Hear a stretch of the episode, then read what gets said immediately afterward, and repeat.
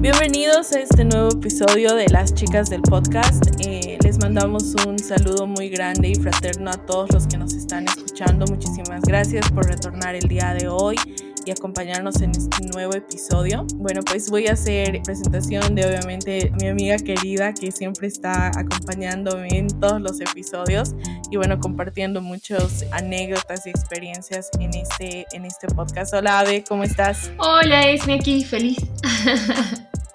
Esperando a ver qué, qué, vamos a hablar hoy porque es súper interesante también. ¿Estás preparada para este, para este episodio, para llenar a la gente de, de, de información y darles todo, hablarles de todo acerca de, del tema del día de hoy? Sí, definitivamente, porque me parece interesante, ¿no? Porque cada país tiene sus costumbres y bueno, ahora les queremos mostrar la nuestra. Así es, y bueno, sin eh, más preámbulos, les contamos que tenemos muchas personas que nos escuchan de diferentes partes del mundo, lo cual es muy lindo y queremos agradecerles. Realmente nos hemos sorprendido con ese apoyo que hemos recibido. Y bueno, pues como ya se acercan eh, las fiestas de, de, todos los santos, queríamos hablarles acerca de, de nuestras tradiciones aquí en Bolivia, qué es lo que nosotros hacemos, cuáles son nuestras costumbres y bueno, pues para compartir un poquito de todo eso con, ustedes. Así que el día de hoy vamos a hablar de, de, la fiesta de todos los santos, que bueno, no solamente se festeja en Bolivia, y creo que hay muchos países que lo, que lo festejan, pero les queremos dar detalles de todo lo que involucra esta fiesta para nuestra cultura, ¿no? Así que ese es el, el tema. Quiero empezar hablándoles un poco acerca de, de la historia, darles un, un, pequeño, como una pequeña reseña de, de qué es esta, esta fiesta tan importante.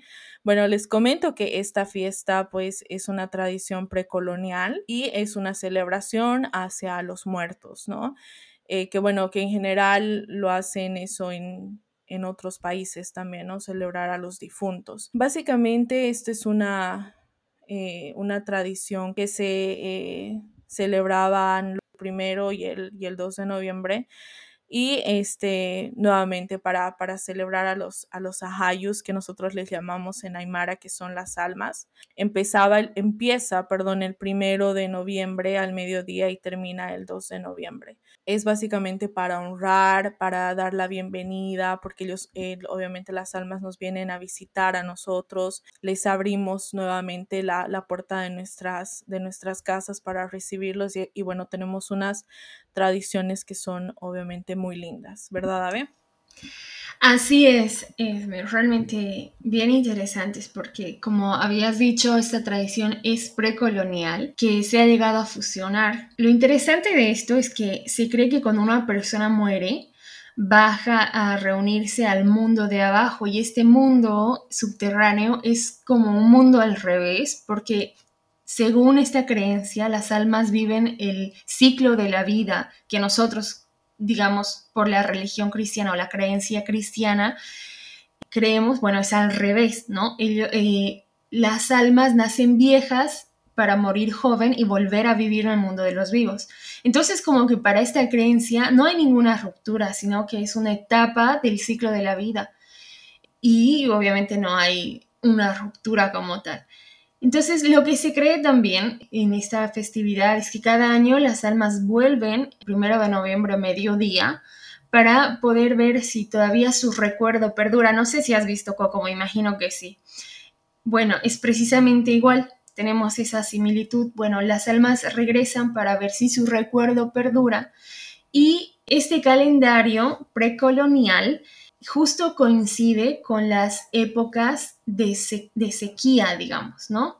Entonces, están vinculadas al calendario agrícola y las almas de los muertos vuelven para abastecerse de lo que preparan los vivos después de un periodo de restricciones. Por eso es que hay tanta abundancia en la mesa y obviamente cada eh, elemento tiene su significado. Así es, y era lo que tú estabas mencionando hace un momento, eh, que nosotros le, le, llamamos la mesa, ¿no? Que esto es básicamente una ofrenda que nosotros hacemos a nuestros difuntos, ¿no? Y en esta mesa nosotros colocamos diferentes elementos, pero lo primero que se hace es dividir la mesa, dividir esta mesa en tres niveles. El primer nivel obviamente va a ser el mundo de arriba, así es como lo llaman. El segundo nivel eh, va a ser el mundo terrena y el tercer nivel va a ser el mundo de las profundidades. Como les había mencionado anteriormente, cada nivel cuenta con una distribución especial de elementos. A ver, les voy a explicar en un momento eh, algunos de los símbolos que, que se incluyen en esta mesa, pero es súper interesante porque, bueno, como es una tradición, cada familia tiene cierta manera de realizarlo. Nosotros vamos a mencionar los que son más comunes, pero si tú que nos estás escuchando dentro de tu familia hay otros elementos que tú incluyes, por favor déjanos tus comentarios en las redes sociales que queremos saber cuál es la, la, tradición de cada familia. Pero, ¿qué te parece, Ave, si empezamos a hablar y a desglosar acerca de los eh, de estos elementos que contiene la mesa de, de, todos, de todos los santos? Sí, el primer elemento que se puede encontrar en una mesa tradicional eh, boliviana para la festividad de todos los santos es el mantel, que es súper importante, pues esto nos demuestra si, eh, dependiendo el color de mantel, si el difunto ha sido mayor, si el mantel es negro o si es blanco, era un niño o un bebé.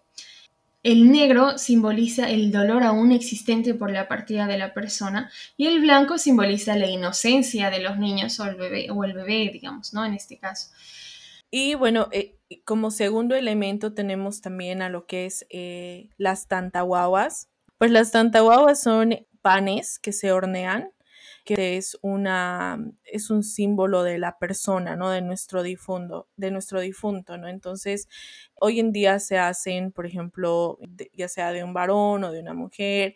Es, es muy interesante cómo ahora lo, lo elaboran, ¿verdad? Estos panes tienen eh, la forma de, de, que están envueltos porque obviamente está relacionado a la época precolonial donde se los envolvían a los, a los muertos y bueno, pues es, se está simbolizando esto en, lo que es este pan de, de las tantahuaguas, ¿no? Básicamente esa es la razón por la cual se adiciona este elemento en lo que es la mesa. Exactamente. Aparte, también podemos encontrar la escalera. Es obviamente hecha de pan, o sea, es un pan en forma de escalera si el difunto es una persona mayor. Y si era un niño o un bebé, bueno, se puede hacer una escalera hecha de caramelo esto se tiene la creencia que permite al difunto subir o bajar al mundo de los vivos, es decir, que viene, o sea, desciende al mundo de los vivos y termina la celebración de todos los santos, utiliza la escalera también para poder ascender a donde, eh, bueno, al, nivel en el que está el difunto, ¿no? También eh, se dice que es el medio por el cual el alma del difunto va a poder ingresar a la casa y también le da atribución de que será una herramienta súper importante en el camino del alma, ya que esta le va a permitir pasar obstáculos grandes como por ejemplo muros, etcétera, ¿no? Por eso también es súper importante la escalera, eh, no, no puede faltar en la mesa de, de todos los santos. Así es. Y también otro elemento es eh, los caballitos o llamas. Estos elementos son igual elaborados de, de harina. Estos eh, simbolizan a los animales que llevan el alma y sus cosas a la ciudad del oro o eh, el corimarca. Este, este elemento pues simboliza o ayuda a las almas a llevar los bienes y ofrendas que se le dio en la mesa, ¿verdad? En la, eh, de, de, todos los santos para que obviamente el alma pueda disfrutarlos en el más allá como modo de transporte, ¿no? Pero el origen de, de, los caballos y las llamas de pan están dentro del ritual prehispánico en el cual obviamente se ofrecía una llama a los ajayus que son las almas, con el mismo propósito, ¿no? De, acompañarlos en su viaje de retorno a los cerros. Pero básicamente es eso, es un medio de transporte para que obviamente los, eh, las almas puedan llevar todas las ofrendas que se les da día de, de todos los santos. ¿Qué otro elemento más tenemos, sabe, que podemos hablar?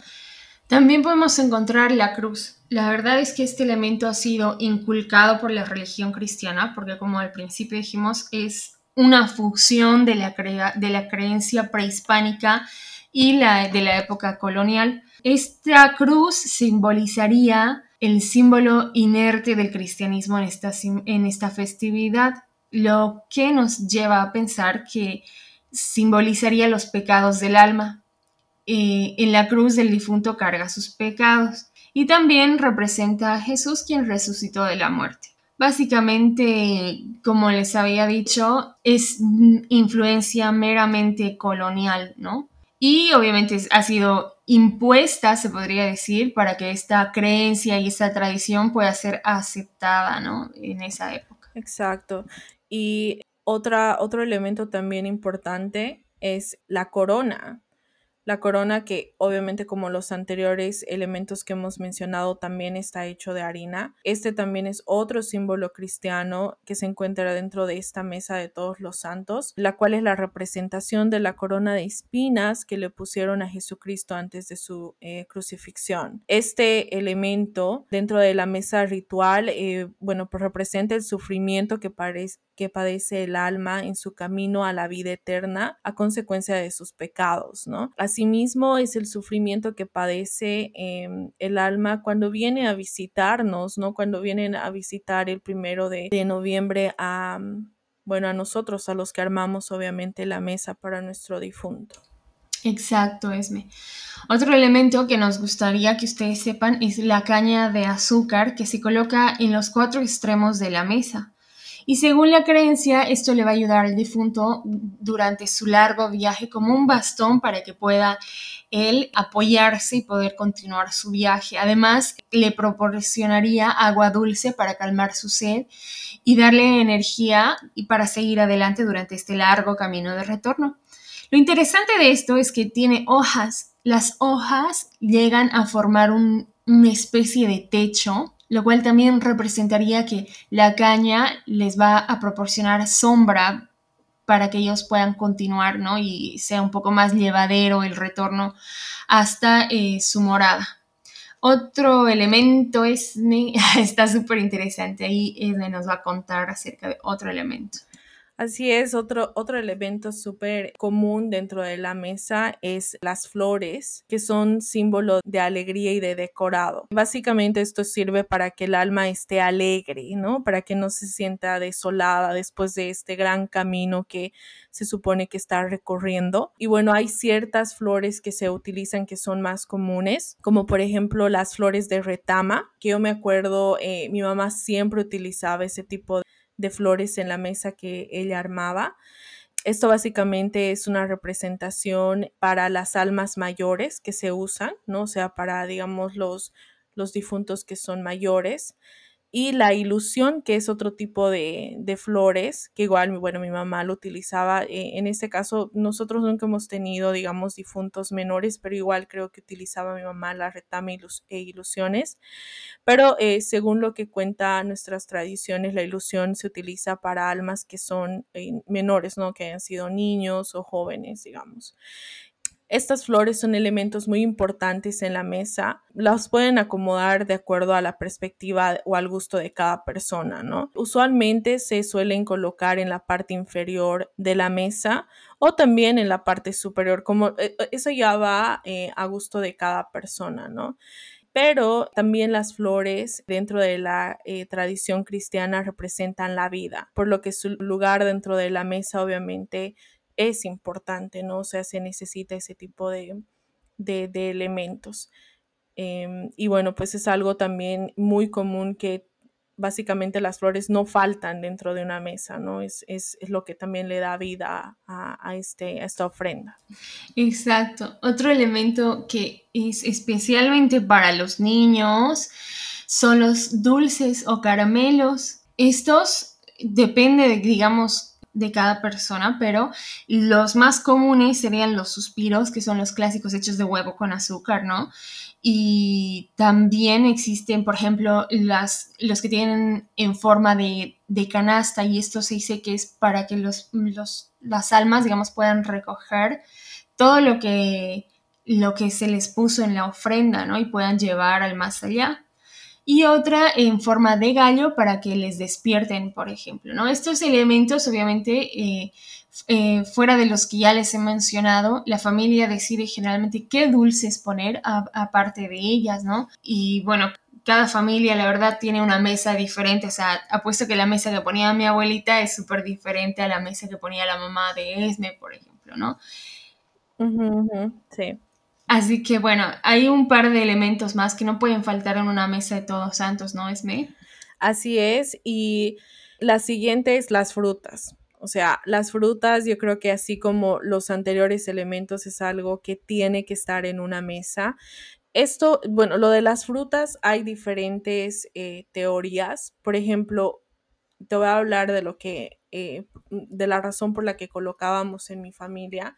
Eran pues porque eran, digamos, las frutas preferidas de nuestros difuntos, ¿no? O sea, era lo que más le gustaban. Por ejemplo, a mi abuelito le gustaba el plátano, la manzana, la naranja, entonces esa, esas eran frutas que nosotros colocábamos cada año que, o que colocamos cada año para, para recibirles a ellos, ¿no? Pero eh, su origen data de las ofrendas de la nata amaya prehispánicas, que es en relación de la producción de los distintos pisos ecológicos, ¿no? Y decían que estas ofrendas eran ofrendas que estaban al alcance de la familia, ¿no? Que es básicamente lo que había hablado anteriormente. Es de acuerdo también, bueno, es, es, es parte de, de lo que digamos tiene cada familia para poner en la mesa, pero hay otras situaciones donde las, las colocan, digamos, por razones que eh, preferenciales, ¿no? O sea, que le gustaba, digamos, a, a tu difunto. Básicamente ese es el, el, significado del por qué se colocan las frutas en la, en la ofrenda. ¿Qué más tenemos, Abe? Otro elemento que es parte de la fusión de la época colonial con la época precolonial son las velas, que ha sido incorporado por la religión cristiana.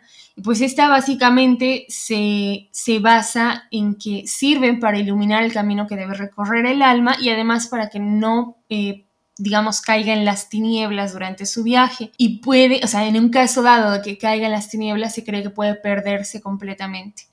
Así que esta luz representa también, aparte de iluminar, o sea, aparte de iluminar el camino que tiene que recorrer el alma, pues también representa la luz divina de Dios y acompaña al alma durante su viaje. Es básicamente eso lo que significaría las velas, pero también es un elemento súper importante en, en una mesa de todos santos. Sí, sí, es verdad eso. Y otro elemento también que creo que no solo involucra a lo que es el la ofrenda al difunto, sino también a, los, a las personas que están presentes cuando se comienza la, la mesa, armar la mesa es la comida, ¿no? Muchas personas eh, colocan las comidas favoritas, igual que al de las frutas, ¿no? Colocan la comida favorita de, de los difuntos y lo ponen ahí el plato de comida que, que, bueno, les gusten a ellos y también obviamente lo reparten entre los invitados, pero por ejemplo, en eso de los invitados, creo que no es, o sea, no se invitan a personas cada año, eh, basado en, en, lo que mi mamá me contaba, ¿no? En las tradiciones que nosotros tenemos. Se hace eso el primer año de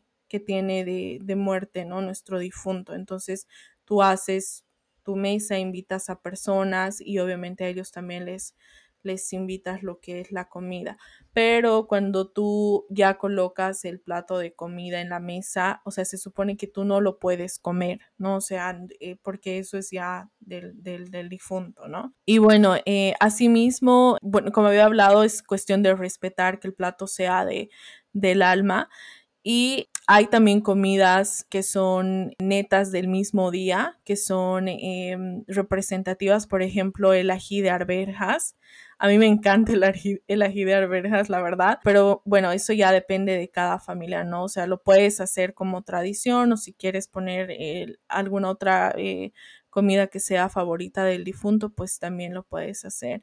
Y bueno, esto se remota también, esto de lo de la comida se remota a las crónicas de Guamán, Poma de Ayala, que se encuentra dentro de la celebración del mes de noviembre y menciona que la comida debe ser abundante para el, para el difunto, ¿no? Eso es como un dato adicional de por qué esto de la, de la comida. ¿Qué otro elemento tenemos, sabe, para mencionar?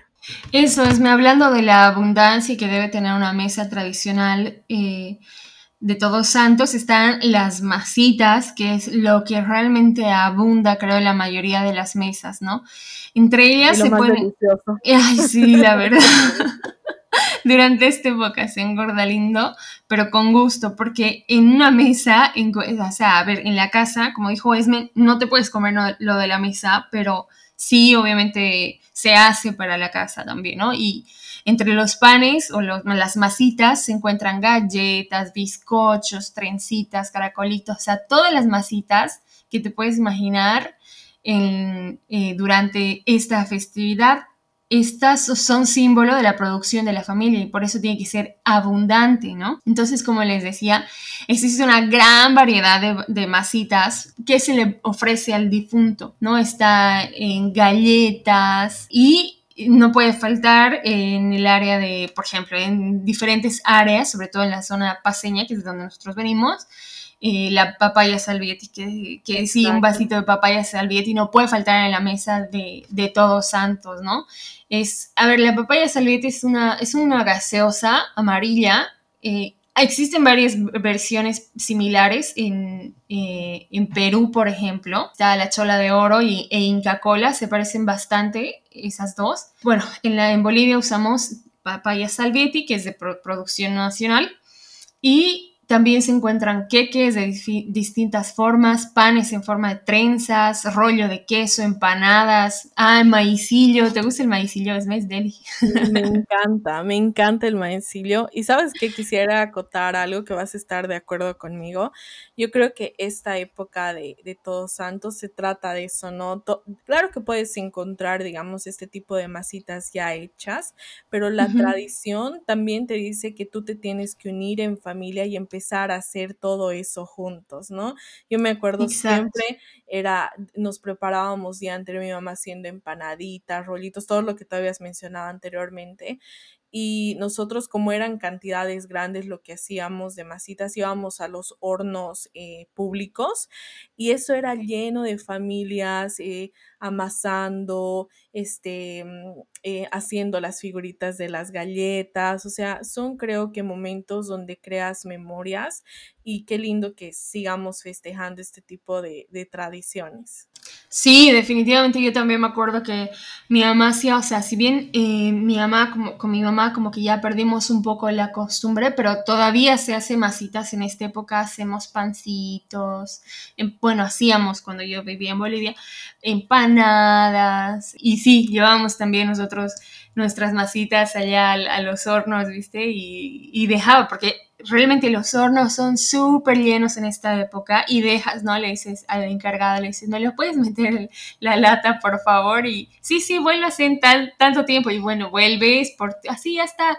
Entonces, sí, digamos, es un afán, pero como dijo Esme, eh, realmente son costumbres súper bonitas que yo pienso y creo que coincide eh, con este pensamiento Esme, eh, que debemos hacer que perduren, ¿no? Que, continuemos estas tradiciones, ¿no? Así es, definitivamente no, no, no perder estas, estas tradiciones tan lindas. Pero volviendo a lo de la mesa, creo que otra cosa que es bien importante y bien, bien interesante agregar es las bebidas alcohólicas que se ponían ahí. Así es, se, se colocaban bebidas alcohólicas y como, como siguiendo la misma línea de los anteriores elementos como de la fruta y la, y la comida, esto era pues a gusto del, del, del difunto, ¿no? Cualquier bebida que era de, eh, la favorita de, de, del difunto se, se, coloca ahí. Algunas veces es, puede ser chicha o puede ser cerveza, vodka, cualquier tipo de, de, bebida que le gustaba al difunto, pues se le se coloca ahí para que obviamente disfrute, ¿no? El, el, el alma eh, cuando te viene a visitar. Pero ¿qué otro, ¿qué otro elemento más tenemos? A ver, creo que ya tenemos uno que es importante, ¿no? Que es las fotografías y el eh, epitafio que tú mencionabas al principio, ¿verdad? Exactamente. no puede faltar la fotografía del difunto o el epitafio o ambos, ¿no? Lo habíamos mencionado al principio. Esto se, puede, se debe, eh, digamos, posicionar en la parte superior del altar, ¿no? Ahí debe estar la fotografía de la persona fallecida. Es súper importante, obviamente, porque, pues, si es para esa persona la mesa, ¿no?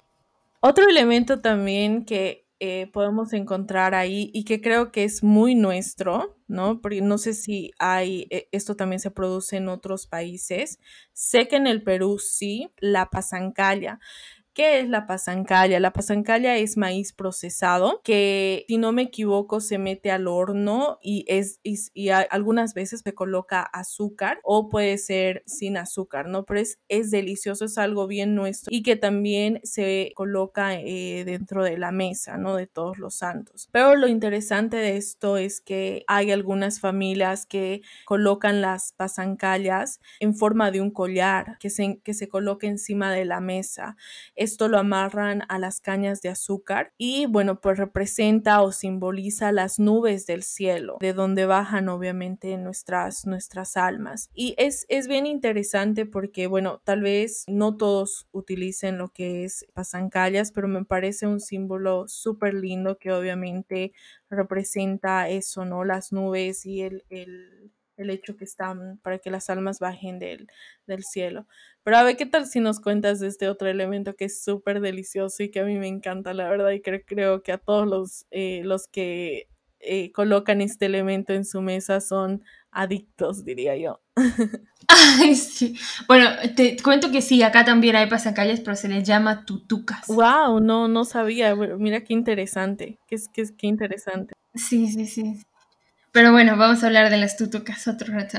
Ahora les vamos a hablar de los bizcochuelos. Yummy, yummy. Los bizcochuelos, ay sí, qué delis son. bueno, son masas hechas a base de harina y claras de huevo. Es súper esponjosa la textura. Y pero para poder, digamos, vaciar la mezcla de, de la harina y clara, la clara de huevo, tienes que hacer de papel una caja, ¿no? Literalmente una cajita, ¿no? Una forma de cajita, porque pues esta representaría el cajón del difunto o el ataúd del difunto, ¿no? Y también por la textura de la masa, como es esponjosa, porque será a base, a base de clara de huevos, también puede representar la cama o frazada cual el difunto va a descansar mientras permanezca en el mundo de los vivos. Por eso es súper importante también este elemento, ¿no? El de los bizcochuelos. Y si tiene su, tiene también, ¿no? Su, alguna vez has hecho, Esme, tiene su, su procedimiento especial. Es súper delicada la masa, pero es deliciosa. Sí, la verdad es que no, yo no, nunca le hemos hecho. Bueno, mi mamá, por lo menos ella no lo hacía, pero tenía otra tía que sí lo hacía porque es verdad, o sea, el procedimiento es, tienes que tener bastante paciencia para hacerlo porque si no sigues los pasos que, que se supone que tienes que, que seguir para hacer este bizcochuelo, no te sale, o sea, no se levanta la masa, como dice, ¿no? Y eh, no lo he hecho, pero sí me gusta comerlo y soy adicta a eso. Así que hace años, hace años que no como, la verdad, el bizcochuelo. Eh, pero sí es algo bien característico también de, de, Todos Santos, junto con el maecillo también, ¿no? Ay, sí, con cafecito. Sí, sí, Igual hace años que no como, la verdad, pero me ha antojado ya.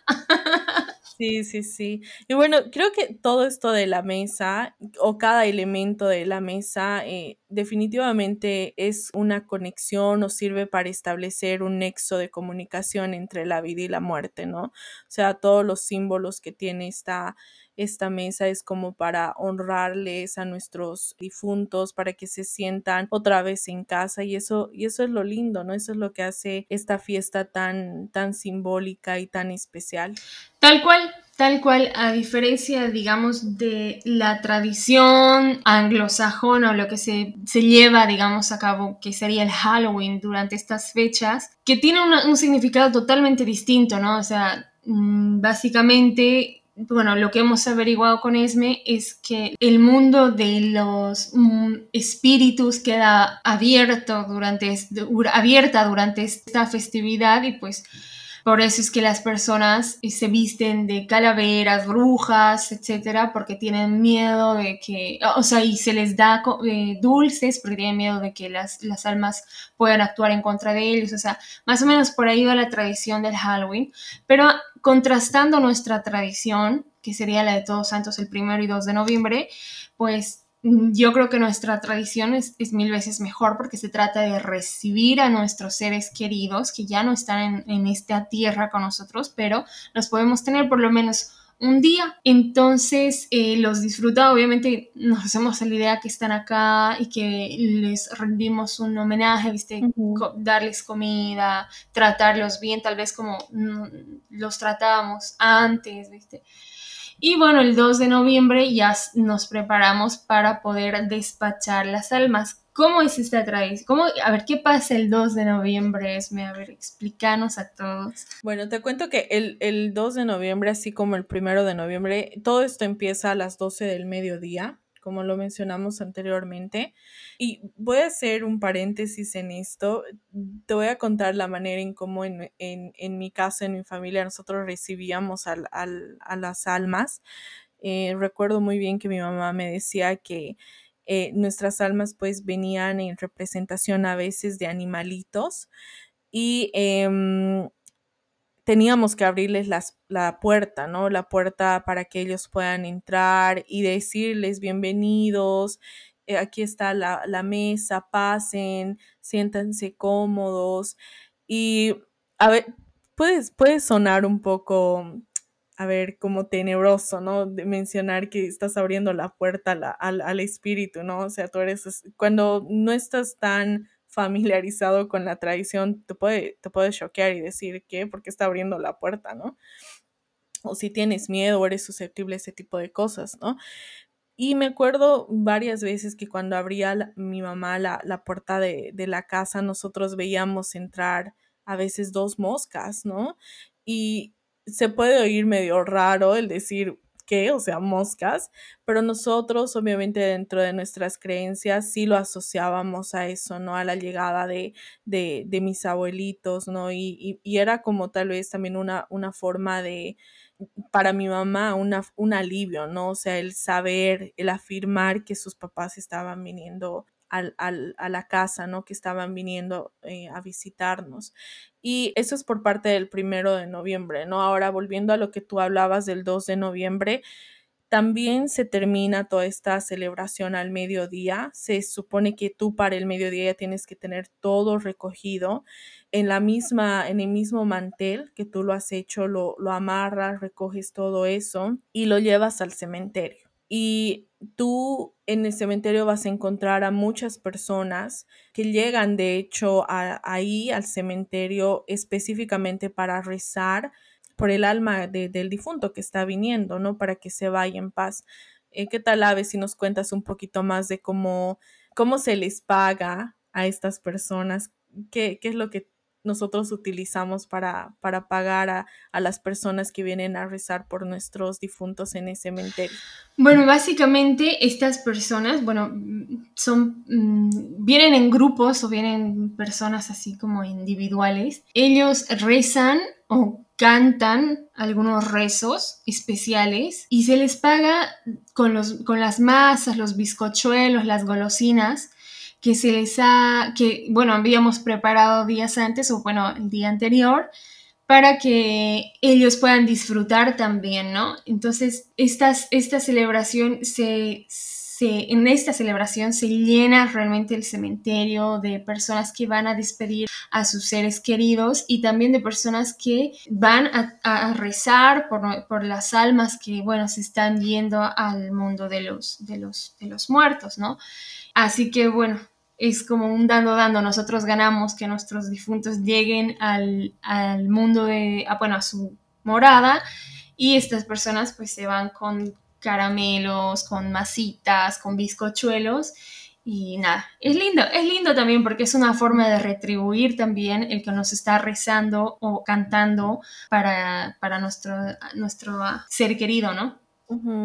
Y creo que también es porque tú no te puedes quedar con las masitas, digamos, de la mesa, porque se supone que es de, de tu difunto, ¿no? Al que le estás honrando. Y yo me acuerdo que mi mamá decía, por ejemplo, no hay que comer nada de la mesa porque obviamente se resiente el alma o algo así. Y mm, no te podías quedar con nada de eso también porque, o sea, era un símbolo de que, por ejemplo, el alma se quedaba, ¿no? O sea, no, no regresaba a donde, al, al lugar de donde había venido, ¿no? Y bueno, básicamente eso es todo lo que nosotros eh, hemos traído el día de hoy en cuanto a nuestra tradición. Eh, espero que les haya gustado, que nos dejen comentarios, cómo, cómo celebran eh, el Día de, de Todos los Santos en su país, si es que lo celebran. Eh, y déjenos comentarios de qué les ha parecido todo este, este podcast. Y nada, hemos llegado al final. Muchísimas gracias nuevamente por haber llegado hasta, hasta aquí. Eh, gracias a ver realmente por toda la información que nos has dado. Ha sido súper divertido acordarnos de, de, todas las cosas ricas que preparábamos en, en esta fecha tan, tan memorable. Y nada, nos, nos vemos la próxima semana, ¿no? Gracias, nos viene a ti, Esme, y bueno, gracias también por escucharnos hasta aquí y tal vez también adentrarse a nuestra cultura, a nuestras costumbres, que quién sabe tiene similitud con otros países, por ejemplo, encontramos bastante similitud con México, según algunas cosas que se ven inclusive en Coco, ¿no? Y, tal vez no sabemos en otros países. Nos gustaría, si tú del país en que, nos estás escuchando, nos gustaría también, como dijo Esme, que nos cuentes cómo es que, qué similitudes tiene con la tradición boliviana, ¿no? Y bueno, gracias Esme por acompañarme también, acompañarnos e ilustrarnos durante esto, estos minutos. Nos vemos la próxima semana, así que no se olviden que es súper importante nosotros mantener nuestras tradiciones y priorizar nuestras tradiciones porque es lo más importante para nuestras próximas generaciones, ¿no? Así que bueno, yo este, en estas fechas voy a tratar de hacer algo por acá. Es medio difícil conseguir algunas cosas, pero eh, ahí vamos a estar mostrándoles qué tal quedó nuestras mesas en las redes. O bueno, así es, que es lo que hicimos también, ¿no? Y también, eh, bueno, vamos a buscar una mesa para, para, subir a las redes para que más o menos ustedes tengan una idea también de qué es lo que les estábamos hablando en este episodio, que va a ser súper interesante también para que ustedes vayan viendo todos los elementos de los que les hemos hablado durante estos minutos. Así que bueno, muchas gracias. Les mandamos un beso enorme, gracias por escucharnos y nos vemos la próxima, bueno, nos escuchamos la próxima semana con un nuevo episodio. Chao.